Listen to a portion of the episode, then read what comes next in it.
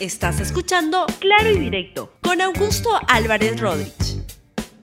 Más de 100 millones de personas se han visto obligadas a abandonar sus hogares por la guerra y la persecución. La primera vez que esta cifra alcanza este sombrío hito. La cifra es solo una de las muchas cifras francamente deprimentes del informe que, ah, que se acaba de eh, producir sobre el fenómeno del desarraigo a nivel mundial. Tendencias globales de la Agencia de Refugiados de, de, de la UNI, de la ONU, que se publicó el jueves indica esto. Y el informe muestra que la cantidad de personas desplazadas en todo el mundo ha aumentado en cada uno de los últimos 10 años, alcanzando las 89.3 millones a finales del año 2021, más del doble de la cifra del año 2001. En ese contexto, la semana pasada, hace pocos días, se eh, conmemoró el Día Mundial del Refugiado pero parece que no hay muchas cosas por celebrar. Y justamente para ver la dimensión del problema del momento actual, vamos a poder conversar con Federico Luis Agusti, representante de ACNUR en el Perú. Federico, muy buenas tardes. Buenas tardes, Augusto. Un placer estar aquí con, contigo. Cuéntanos, por favor, este, cuál es la situación en este momento de refugiados a nivel mundial y, y esto que acabo de leer, que proviene del, de un, un, informe del The Economist de la semana pasada, este, da cuenta de una situación tremendamente complicada. ¿Qué es lo que está pasando? Mira, creo que, que lo has dicho bien. Los números nos sirven para, para ponernos en contexto. Y efectivamente, hasta diciembre del 2021 había 89 millones de personas desplazadas. Pero si lo extendemos hasta mediados de este año, hasta junio, hasta ahora, ya, tenemos, ya hemos sobrepasado las 100 millones de personas desplazadas de manera forzosa. Estos son personas que se desplazan dentro de su propio país y tienen que dejar las ciudades donde viven para proteger su vida, su seguridad, su libertad, o que tienen que salir del país, cruzar una frontera para poder resguardarse porque la persecución la tienen en su propio país. Pero 100 millones es un número realmente impactante. Es decir, eh, eh, estamos hablando del 1% de la población del mundo que son desplazados de manera forzosa. Es decir, que no es que salen porque eligen salir, salen porque quedarse pone en riesgo su vida, salen porque quedarse puede implicar ir detenido de manera injusta. Entonces, hay sin duda un, una alarma que se viene encendiendo eh, porque cada año viene aumentando eh, los números, estamos hablando de números récord, históricos, eh, y como tú bien decías, 10 años atrás teníamos eh, menos de la mitad de desplazados, es decir, en 10 años hemos duplicado el número de desplazados forzosos en el mundo. Y sin duda esto, desde mi lectura, tiene que ver con que no estamos logrando resolver los conflictos existentes, ni estamos logrando prevenir la existencia de nuevos conflictos. Entonces ahí el llamado es para la comunidad internacional toda, el llamado es para nosotros también como organizaciones de Naciones Unidas para tratar de mejorar nuestra respuesta, prevenir para que haya crisis políticas eh, como las que se generan y que dan lugar a que millones y millones de personas tengan que salir de su país. ¿Cuáles son las principales zonas del mundo de donde se están produciendo los movimientos migratorios, los movimientos de las personas que se van desplazando, que se van desarraigando?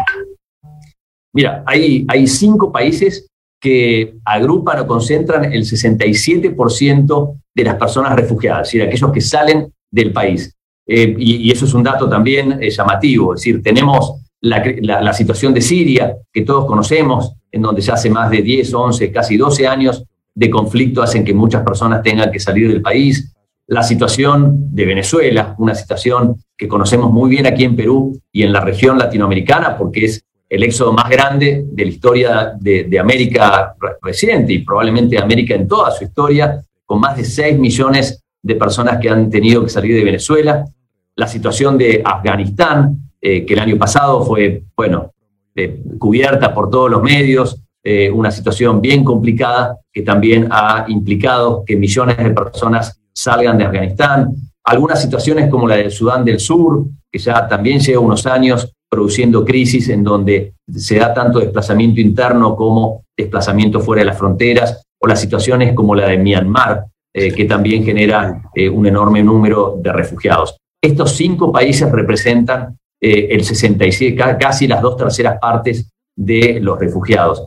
Pero también hay, hay otras situaciones aquí cercanas en, en, en, las Américas, ¿no? En las Américas hoy tenemos la situación de América Central, o lo que algunos llaman el Triángulo Norte, es decir, Guatemala, Honduras, El Salvador, donde también cientos de miles de personas se ven obligadas a salir del país por las bandas criminales, las llamadas maras, que generan un enorme impacto en la población, o la situación de Nicaragua, eh, que también es, bien conocida y que ha generado la salida de, muchas miles de personas vinculadas a una persecución política. Pero también hay situaciones de desplazamiento interno, algunas históricas, como es el caso de Colombia por los conflictos internos y que han generado también de que millones de personas tengan que desplazarse internamente dentro de Colombia. Solo para poner en contexto, Augusto, el, el 20% de las personas desplazadas en el mundo hoy están en América. Y eso también es algo relativamente nuevo, porque hace unas décadas atrás no teníamos ese impacto. Es un impacto bien importante y de vuelta una alerta para tener presente. ¿Y cuáles son los principales motivos? En cada región este, cambia las guerras, la pobreza, mm, persecución política, racial, etc. Pero ¿cuáles son los principales motivos que movilizan a la gente a salir de sus países y buscar una vida en otros lados? Mira, sin duda, eh, tú mencionaste la guerra, por ejemplo, el caso de Ucrania, algo que estamos viviendo actualmente, en donde más de 7 millones y medio de personas tuvieron que salir de Ucrania en apenas tres meses. Tres meses, 7 millones de personas cruzaron la frontera. Sí, estamos hablando de, de salidas masivas, realmente masivas. Por supuesto, algunos que están retornando ahora, hay cerca de 2 millones, un poquito más que han retornado, pero se han quedado en la parte oeste del país. Eh, y dentro de la propia Ucrania hay más de 7 millones de desplazados del este al oeste eh, por motivos de, la guerra o, situaciones como la de Siria, que es un conflicto armado, interno, pero internacionalizado, eh, situaciones como de Afganistán también, de conflictos internos, o situaciones de violencia generalizada, o eventualmente conflictos internos, como, y, cuestiones, por supuesto, humanitarias y económicas, como puede ser el de Venezuela, eh, en algunos casos se dan por persecuciones individualizadas, en otros por violaciones de derechos humanos. En fin, hay, hay, la verdad que deberíamos entrar en cada uno de los países para poder ver el contexto, pero quizás un dato también interesante, Augusto, es hacia dónde van. Y el primer dato que es importante tener en cuenta en el marco del informe es que la gran mayoría de personas desplazadas, y tiene lógica, van a los países vecinos. El 72% de las personas que se desplazan, que, de los refugiados, están en los países vecinos a, las zonas de conflicto. Y si lo miras de, una manera más bien económica, más allá de la geográfica, el 83% de los desplazados están en países de, renta media o de renta baja. Es decir, los países menos desarrollados tienen eh, mayor recepción eh, o, reciben mayor cantidad de personas eh, provenientes de, situaciones o de países de crisis. Entonces, cuando lo miras a, esos cinco países que antes veíamos que era de, donde, de, los países de donde huyen las personas en busca de seguridad, bueno, en general hay un correlato con los países de recepción, que suelen estar eh, muy vecinos. Es decir, Turquía es el primer país de recepción, con cerca de 3.8, casi 4 millones de, de refugiados,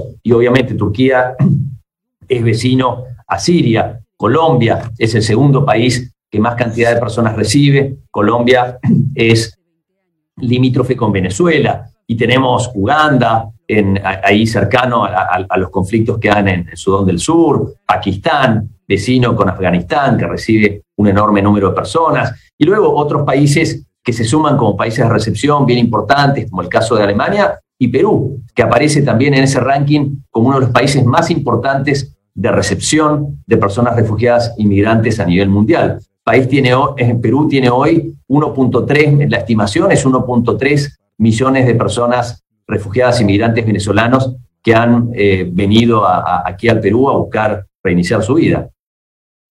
¿Cuál debe ser la actitud de la, de la, en el país que recibe a una migración? Porque cuando uno sale desplazado, sale casi con lo que tiene puesto, corriendo como sea, y a buscar una vida. Entonces es conmovedor eso, pero a veces lo que genera es reacciones contrarias porque se la gente viene a quitarnos el empleo, competir y se fijan más en los malos elementos y no en la, en la gran masa que son buenas personas. Pero ¿cómo cultivar la, la, una actitud este, favorable para recibir a, una migración, a unos desplazados? Y es más, ¿cómo acogerlos de manera que, que sean beneficiosos para la población, para el país a donde van?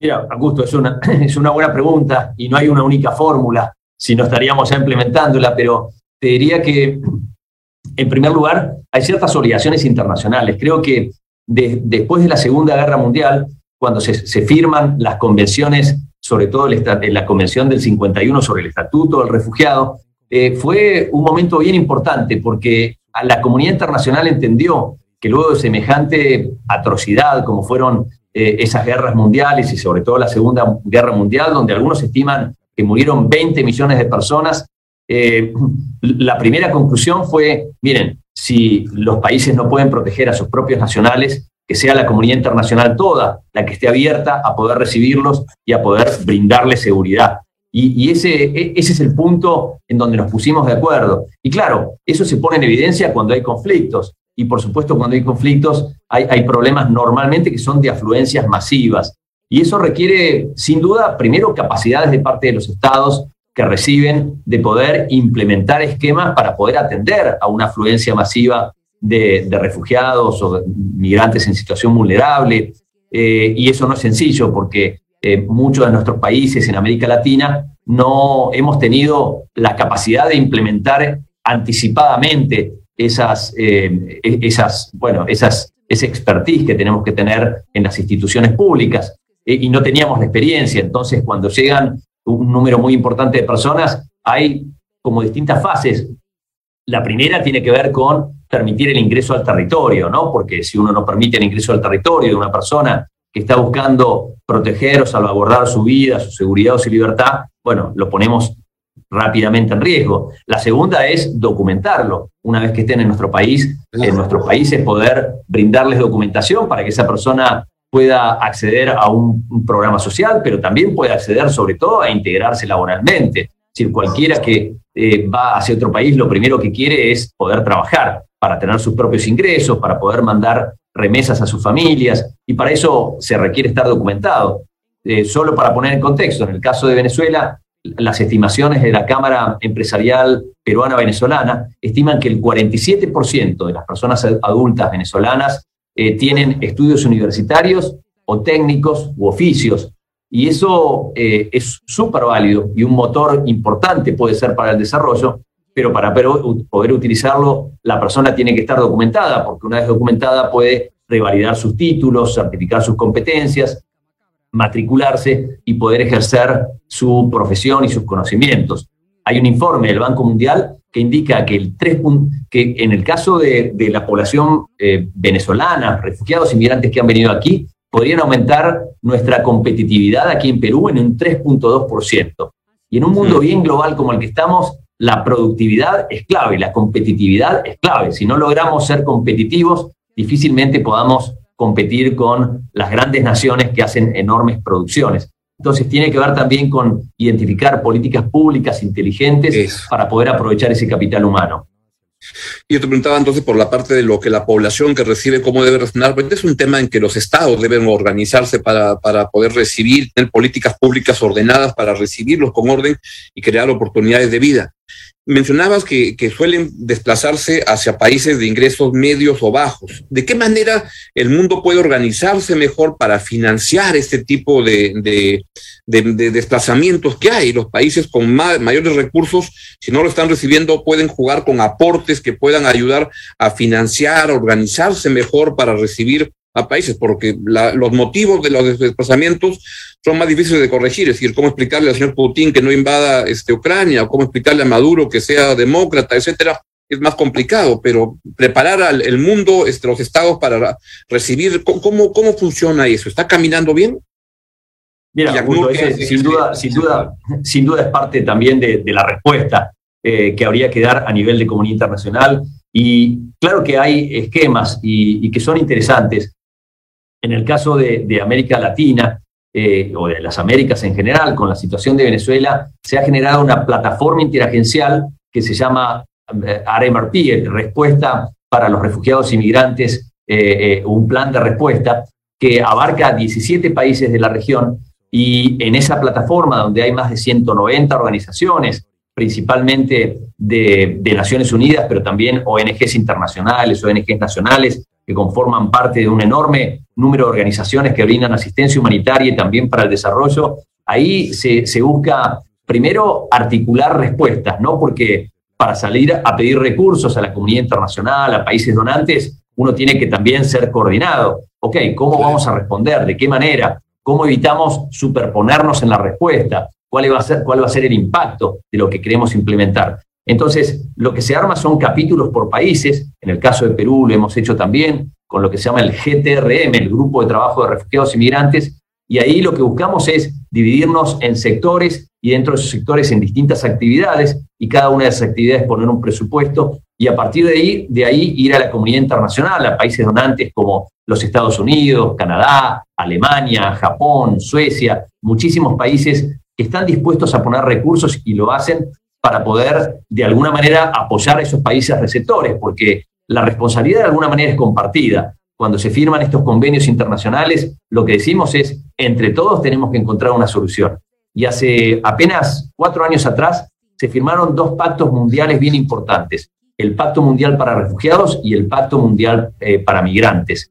En ambos pactos se habla de la responsabilidad compartida, que no solamente tiene que recaer en los países que reciben, normalmente, como mencionábamos, países de renta media o renta baja, sino también en los países que tienen capacidad eh, y, voluntad política de poder apoyar. Y para eso, aún si no reciben, pueden apoyar económicamente o pueden apoyar generando plazas para reasentamiento. ¿Qué significa esto? Personas que están, por ejemplo, aquí en Perú y por distintos motivos no pueden integrarse o porque han sido víctimas de violencia y de tortura y no, pueden conseguir los eh, mecanismos de asistencia psicosocial que se requieren o personas que son parte del grupo LGTBQ y que por distintas cuestiones tienen muchas dificultades para integrarse localmente, o víctimas de violencia, etcétera, y que podemos identificar y podemos remitir a un tercer país que tiene mejores capacidades para poder integrar a esas personas. Entonces, sea a través de asistencia económica, sea a través de asistencia técnica, sea a través de procesos de resentamiento o incluso algunos esquemas nuevos como lo que llaman el labor mobility, ¿no? la movilidad laboral internacional,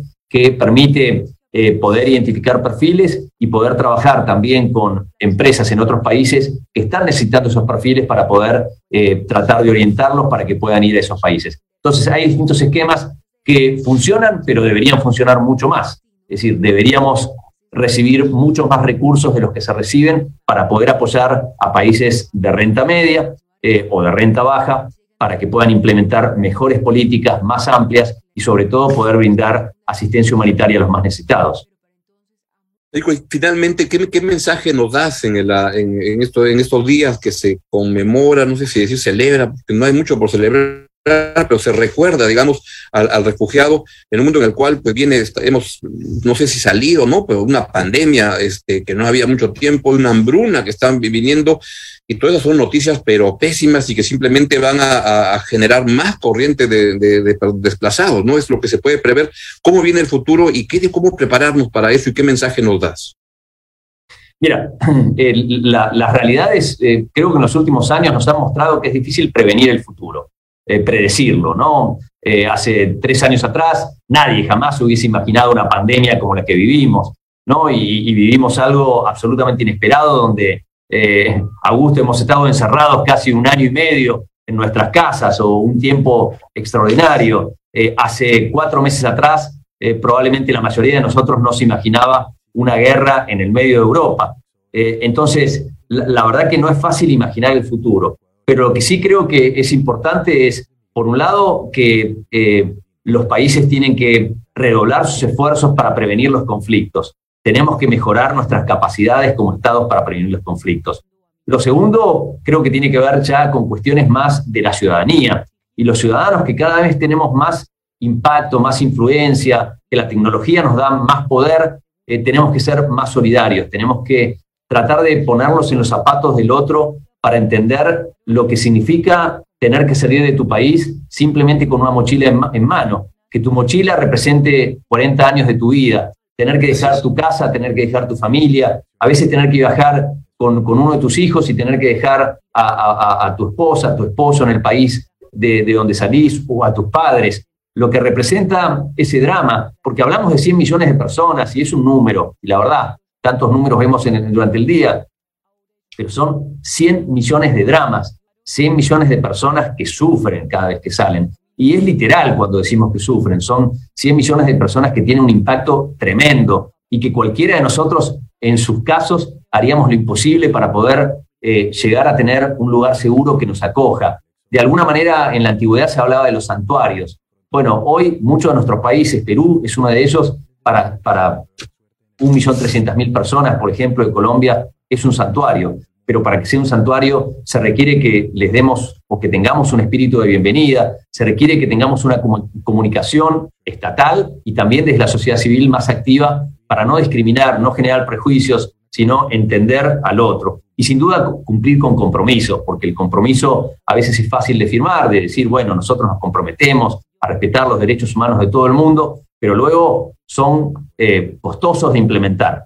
Pero eso es lo que tenemos que hacer, eso es lo que nos va a dejar marcada en la historia y, yo creo que tenemos ahí la posibilidad de recibir a mucha gente que dándoles una oportunidad van a hacer un enorme aporte al país. Y además eh, creo que merecen esa oportunidad porque son personas que cualquiera de nosotros en su situación haría lo mismo, buscarían un espacio de seguridad y un espacio donde volver a recuperar los sueños perdidos.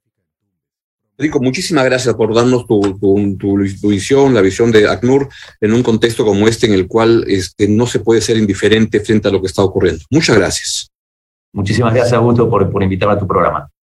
A ti ha sido a Federico Luis Agusti, representante de ACNUR en el Perú. Muy bien, pues este ha sido un programa en el cual lo hemos dedicado al tema de los desplazados, los refugiados, es un asunto tremendamente importante para el mundo, entre el cual no se puede ser indiferente. Nadie puede estar sintiendo que la gente que viene al Perú, en el caso de Perú, venezolanos que vienen, este, hay que recibirlos bien. Son gente que especialmente para el Perú, un país que ha tenido durante mucho tiempo tanta gente que también buscaba dónde encontrar un lugar en el mundo, no se puede ser diferente y todos debemos colaborar en hacerles un mejor lugar para vivir a gente que está buscando un lugar para vivir. Bien, es todo lo, que hemos, lo que tenemos por hoy en el programa Claro y Directo en el R+, y nos vemos mañana en el horario regular de este programa a las 10 y 30 de la mañana. Chao, chao. Gracias por escuchar Claro y Directo con Augusto Álvarez Rodríguez. Suscríbete para que disfrutes más contenidos.